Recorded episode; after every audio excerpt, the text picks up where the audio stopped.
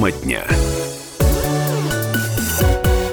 Слушаете радио «Комсомольская правда» в студии Евгения Дмитриева. Приветствую всех наших слушателей и зрителей. Сегодня в эфире мы будем говорить о таком ценном ресурсе для нашей страны, для Сибири, Дальнего Востока, как лес. А действительно, лес – это такая своеобразная болевая точка, угрожает многое, пожары, в том числе незаконные рубки. Ну, а разбирать всю цепочку, как говорит мой соведущий, от пня до границы, будем вместе с нашим гостем. У нас в студии старший прокурор отдела по надзору за процессуально и оперативно-розыскной деятельностью деятельностью Восточно-Сибирской транспортной прокуратуры Артур Салимов. Артур Равильевич, здравствуйте. Здравствуйте, уважаемые слушатели. Я бы хотела нашу беседу начать э, с такой, что ли, матчасти. А, нужно объяснить все-таки слушателям, а, какую роль во всей работе выполняют разные ведомства, такие как, например, транспортная прокуратура и таможня. А потому что наверняка в тонкостях не все разбираются, а тут важно понять, кто за что отвечает, кто чем занимается. Э, значит, э, таможенный орган, э, как правило, в любой стране призван, так скажем, на защиту интересов государства, чтобы внутри страны создавались условия для того, чтобы готовые товары как можно больше выходили из страны, а ресурсы как можно больше поступали. Для этого таможенные органы в целом и Российская Федерация в целом, так скажем, используют ряд методов, в том числе тарифного регулированного и нет тарифное регулирование. Это связано с тем, что, допустим, готовые товары вывозимые страны, как правило, не облагаются пошлиной таможенной, а ресурсы как можно больше заградительные даже иногда пошлины облагаются. И, соответственно, поступление в страну готовых товаров ограничивается государством, и поступление ресурсов приветствуется. Вот. Это что касается таможни. И, соответственно, роль прокуратуры в этом во всем, прежде всего, это координирующая роль, это связать, так скажем, взаимодействие таможенных, правоохранительных органов, полиции, Следственного комитета, Министерства лесного комплекса, других контролирующих органов для того, чтобы как эти действия по экспорту товаров и импорту товаров, скажем, приносили э, доход в бюджет и были э, законными. А в чем вообще особенность работы с, в сфере как раз леса? Правда, интересно, потому что здесь наверняка есть свои сложности и тонкости. Да, конечно.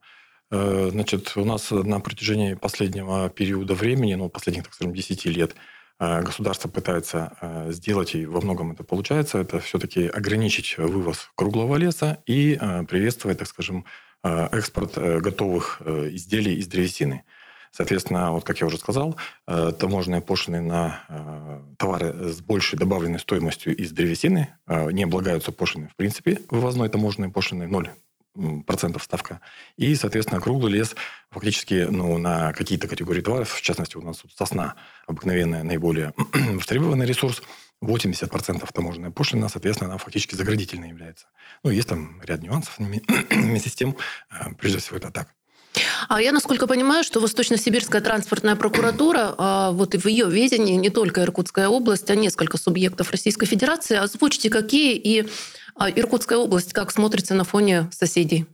Э, так скажем, Восточно-Сибирская прокуратура работает в пяти субъектах Российской Федерации. Это, собственно, Иркутская область, Республика Бурятия, Забайкальский край, Амурская область и Республика Саха-Якутия. Э, соответственно, транспортные прокуратуры, находящиеся на э, районного уровня, так скажем, находящиеся в этих пяти субъектах, они осуществляют надзор за деятельностью и таможенных органов, и полиции, и Следственного комитета, которые, в принципе, заявля... Э, занимаются выявлением, раскрытием, расследованием и направлением в суд таких дел, а прокурорские работники, соответственно, поддержанием государственного обвинения по таким делам. А сама прокуратура выявляет преступления в а, сфере незаконного Да, конечно, с учетом того, что у прокуратуры функции, э, так скажем, надзора за деятельностью правоохранительных органов, в том числе и таможенных органов, то в процессе проведения а, прокурорских проверок в деятельности таможенных органов, э, в деятельности правоохранительных органов иных э, прокурорами такие преступления также выявляются. Вот в течение 2023 года Восточно-Сибирской транспортной прокуратурой выявлено, э, так скажем, 18 э, фактов, э, которые были, так скажем, изложены, собраны материалы направлены в правоохранительные органы, и по таким постановлениям прокурора в последующем правоохранительным органам возбуждено 18 уголовных дел, которые часть из них уже в суде находится, часть из них еще расследуется. Еще все-таки я предлагаю слушателям пояснить, мы до эфира обсудили, что транспортная прокуратура занимается, что ли, не не самими незаконными рубками, а именно перемещением да, э, леса, древесины через границу по территории России, или я что-то путаю? Да, а, фактически, ну, не, я не сказал бы, что занимается незаконными, занимается контролем за выявлением таких преступлений. Угу. Собственно, транспортная прокуратура, прежде всего, связана с работой транспорта и таможенных органов, и, так скажем, выявление незаконных рубок – это, ну, не совсем, так скажем, профиль деятельности прокуратуры, это больше территориальные правоохранительные органы делают. Однако в деятельности правоохранительных органов на транспорте, это Следственный комитет на транспорте и полиция на транспорте, фактически они занимаются выявлением преступлений, связанных с аккумулированием на пунктах приема и отгрузки, а это, как правило, железнодорожные тупики. И, собственно, таможня занимается все-таки контролем экспорта этого лесоматериала, поскольку ни для кого не секрет, что большая часть э, древесины, которая заготавливается на территории Иркутской области, она идет на экспорт. Как вот меня попросили уже обозначить роль, так скажем, и э, объемы Иркутской области в экспорте древесины, это фактически лидирующая роль в России поскольку он в разные периоды времени, это было примерно или треть, сейчас это четверть объема древесины, которую Российская Федерация экспортирует. То есть у нас Иркутская область лидер э, по экспорту древесины. Э, к сожалению, сейчас свежих сведений э, по таможенной статистике нет, они не публикуются. Однако вот за последние там, 10 лет фактически Иркутская область всегда была лидером. Наиболее, так скажем, большие объемы также в Красноярском крае, северо-запад, это Санкт-Петербург, и Хабаровский край. Угу. Вот, ну, собственно, Иркутская область – это самый большой объем экспорта. Можете вы привести какие-то примеры громких дел последних лет, может быть, уходящего 2023 года? Ну, примеров, э, так скажем, несколько. Есть э, дела, которые, так скажем, выявлены, расследуются в настоящее время, есть, которые, по которым уже состоялись приговоры. Э, фактически Восточно-Сибирской транспортной прокуратуре за последний период, так скажем, за 10, за 11 месяцев 2023 года возбуждено уже, так скажем, под надзором Восточно-Сибирской прокуратуры возбуждено более 150 уголовных дел. И, так скажем, эта тенденция продолжает сохраняться, то есть увеличение количества выявляемых преступлений. Несмотря на то, что таможенное законодательство постоянно меняется, находится в динамике, и приходится подстраиваться под меняющиеся условия Э, экспорта. Вместе с тем правоохранительные органы уже, так скажем, выработали алгоритмы работы э, по выявлению, пресечению и раскрытию таких преступлений. Э, фактически вот последние уголовные дела, которые направляются в суд, это, как правило, организованные преступные группы, с учетом того, что такие объемы древесины проще, так скажем, экспортировать, когда все действия координированы. Кто-то занимается документами, кто-то занимается э, фабрикацией эффективных э, сделок с древесиной, поскольку э, древесина – это такой ресурс, сделки с которым в соответствии с Лесным кодексом Российской Федерации подлежат регистрации в системе автоматизированной государственной системе лес и ГАИС. И фактически все сделки от пня до экспорта, либо до производства какого-то товара, они отражаются в этой государственной автоматизированной системе. Но все-таки находят какие-то лазейки, раз э, э, все-таки дела фигурируют? Да, конечно, поскольку э, приходится выявлять такие лазейки правоохранительным органам, это все-таки мониторить вот эту систему, проверять сведения, которые в ней заявлены, а зачастую оказывается, что все сведения по конкретной цепочке фиктивные поскольку создается ряд подставных лиц. Э, э, по цепочке этих подставных лиц э, происходит движение, ну, так скажем, фиктивное движение сделок с этой древесиной.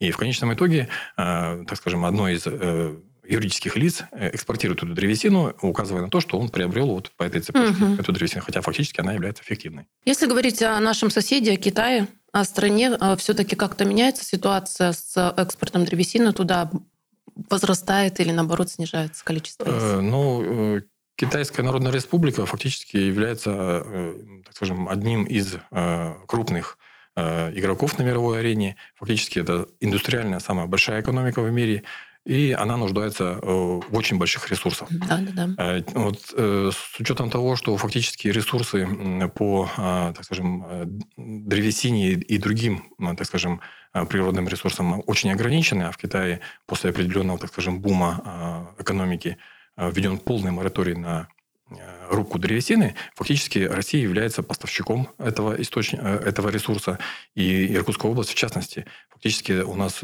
сложилась такая ситуация, что китайские предприниматели приезжают в Россию, в частности в Иркутскую область, прежде всего богатую этими ресурсами, Красноярский край, и э, заказывают определенные объемы, либо сами э, занимаются рубкой, либо э, делают это через поставных лиц здесь, э, на территории уже нашего региона.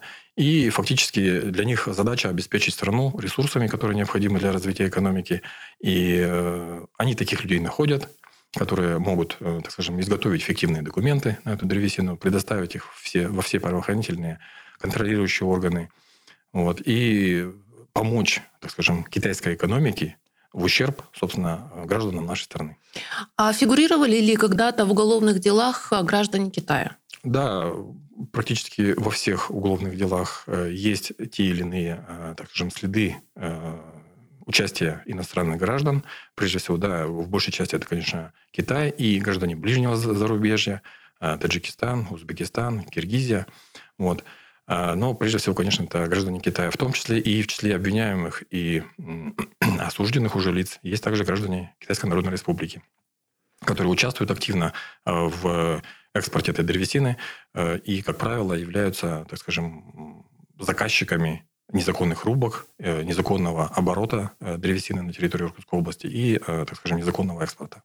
Уважаемые слушатели и зрители, сейчас у нас небольшой перерыв. В следующей части программы расскажем, какая ответственность грозит нарушителям и, собственно, интересно, какой ущерб они тоже наносят экономике и ресурсам нашей страны Иркутской области. Не переключайтесь. Тема дня.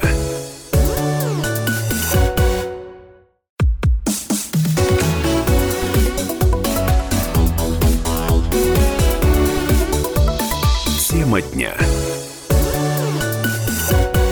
Слушаете радио «Комсомольская правда», а в студии Евгения Дмитриева и мой соведущий сегодня старший прокурор отдела по надзору за процессуальной и оперативно-розыскной деятельностью Восточно-Сибирской транспортной прокуратурой Артур Салимов. Артур Равильевич, еще раз здравствуйте. Здравствуйте. В этой части программы я хотела вас подробнее порасспрашивать а, о таком а, понятии, как контрабанда леса. А что это означает и как вот это нарушение а, трансформировалось за последние годы? А, контрабанда древесины э, сейчас это э, оно указано прямо в Уголовном кодексе, статья 226 э, прим. 1. Фактически ранее существовала до 2011 года эта статья находилась в главе «Экономические преступления», 188 так называемая статья, где подразумевалась, так скажем, ответственность за контрабанду любых товаров и ресурсов. А, в последующем, с 2011 года, в Уголовном кодексе э, были, э, так скажем, изменения, в соответствии с которыми э, в настоящее время фактически сейчас контрабанда, то есть незаконное перемещение товаров и ресурсов распространяется лишь на те предметы, которые указаны в постановлении правительства. В постановлении правительства Российской Федерации определены четыре группы товаров и шесть групп ресурсов, ответственность за которые предусмотрена Уголовным кодексом. То есть сейчас а, ответственность предусмотрена только за стратегически важные товары и ресурсы, к которым относятся золото, драгоценные камни, а, лес, газ, нефть, вот в том, в том числе лес.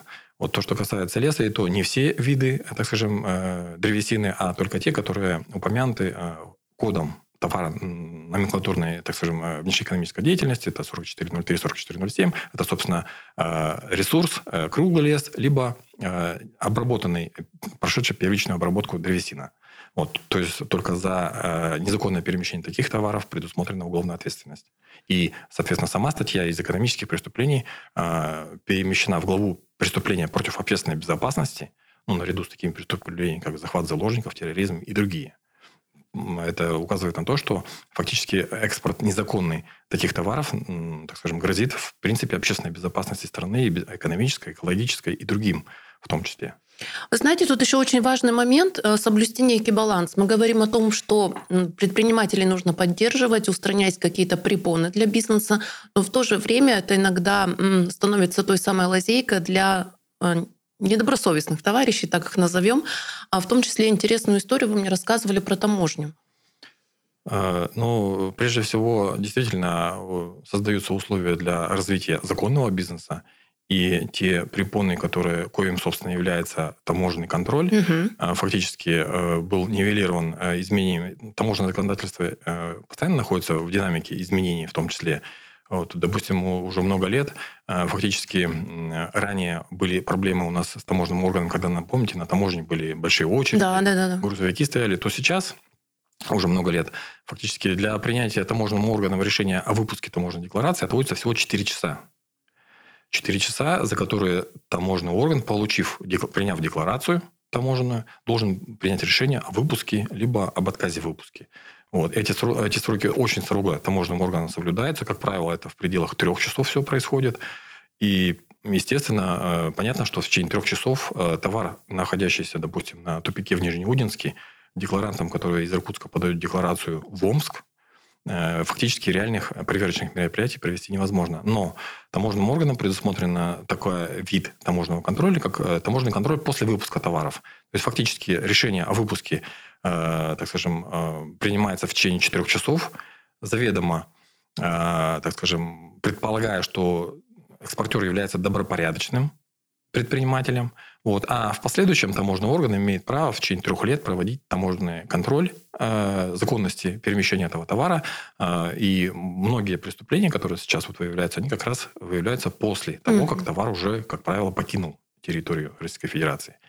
Вместе с тем, э, те, тот товар, который незаконно был перемещен за пределы таможенной территории Таможенного союза, в последующем э, был признан, так скажем, это э, перемещение незаконным, то в соответствии с Уголовным кодексом, статья 104 прим. 1, незаконно перемещенный товар подлежит обязательной конфискации. А в последующем, в случае, так скажем, убытия этого товара, продажи, либо, так скажем, реализации, конфискации подлежит денежный эквивалент, находящийся у обвиняемого. А в случае даже отсутствия денег, другое имущество. А с учетом того, что уголовные дела, как правило, расследуемые в настоящее время это, как правило, много миллионные, много десятков и сотен миллионные ущербы, э, которые приносят, э, так скажем, причиняются государству. Фактически вот эта вся сумма незаконно перемещенного лесоматериала подлежит возмещению, конфискации у обвиняемых. А возвращают?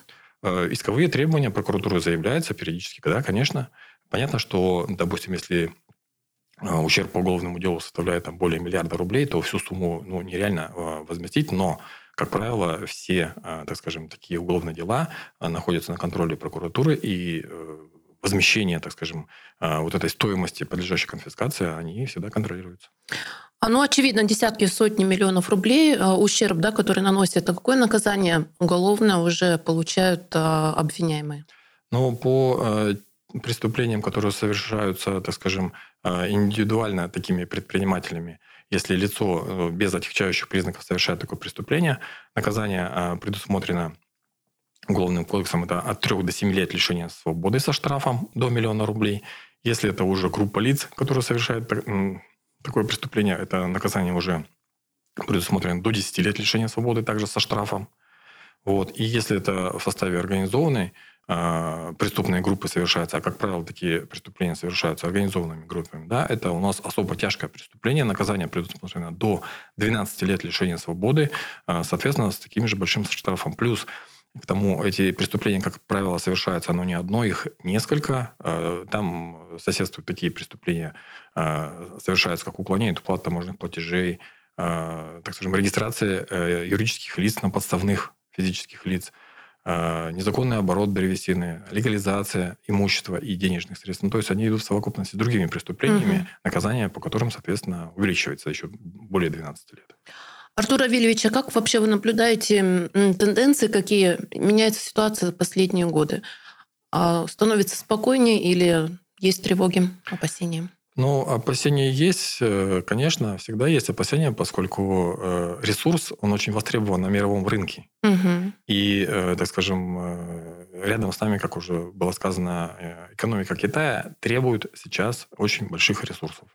Обеспечить их, эти потребности может только Российская Федерация. Самое главное, чтобы это все происходило с учетом возможностей, без ущерба для экономики и, самое главное, экологии региона и в целом страны, да, и, соответственно, чтобы э, государство, э, имея возможность контролировать эти процессы, применяло, так скажем, меры и тарифного, и нетарифного регулирования для того, чтобы и не страдала экология, в то, в то же время, чтобы экономика тоже развивалась, поскольку этот экспорт очень серьезную, э, так скажем, роль играет вообще, в принципе, в экономическом развитии страны в том числе.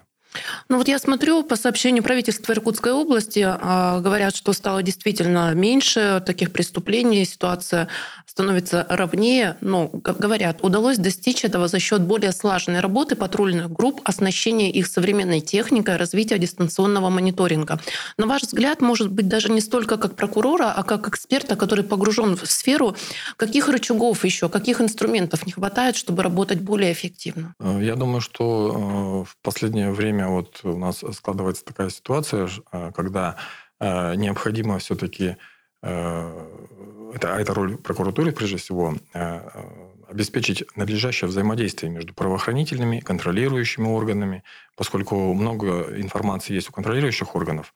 Если своевременно во взаимосвязи с правоохранительными органами было бы надлежащим образом наложено это взаимодействие, то возможно, э, до тех объемов контрабанды, которые э, в настоящее время э, имеются, выявляются, возможно, дело бы не дошло. То есть фактически пресечение незаконных рубок оно связано прежде всего и с экспортом, потому что большие объемы экспортируются. То есть у нас, если приостановить или, как скажем, наладить э, только законный экспорт, соответственно, и потребность в больших объемах рубок, в том числе незаконных, она само собой отпадет.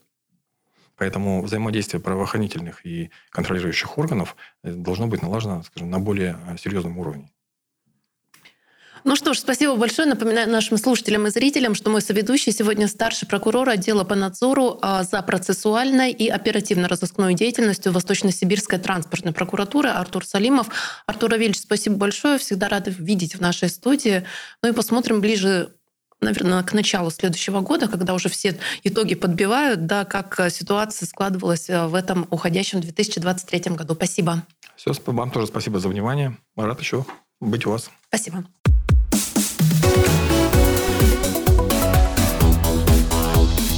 Тема дня.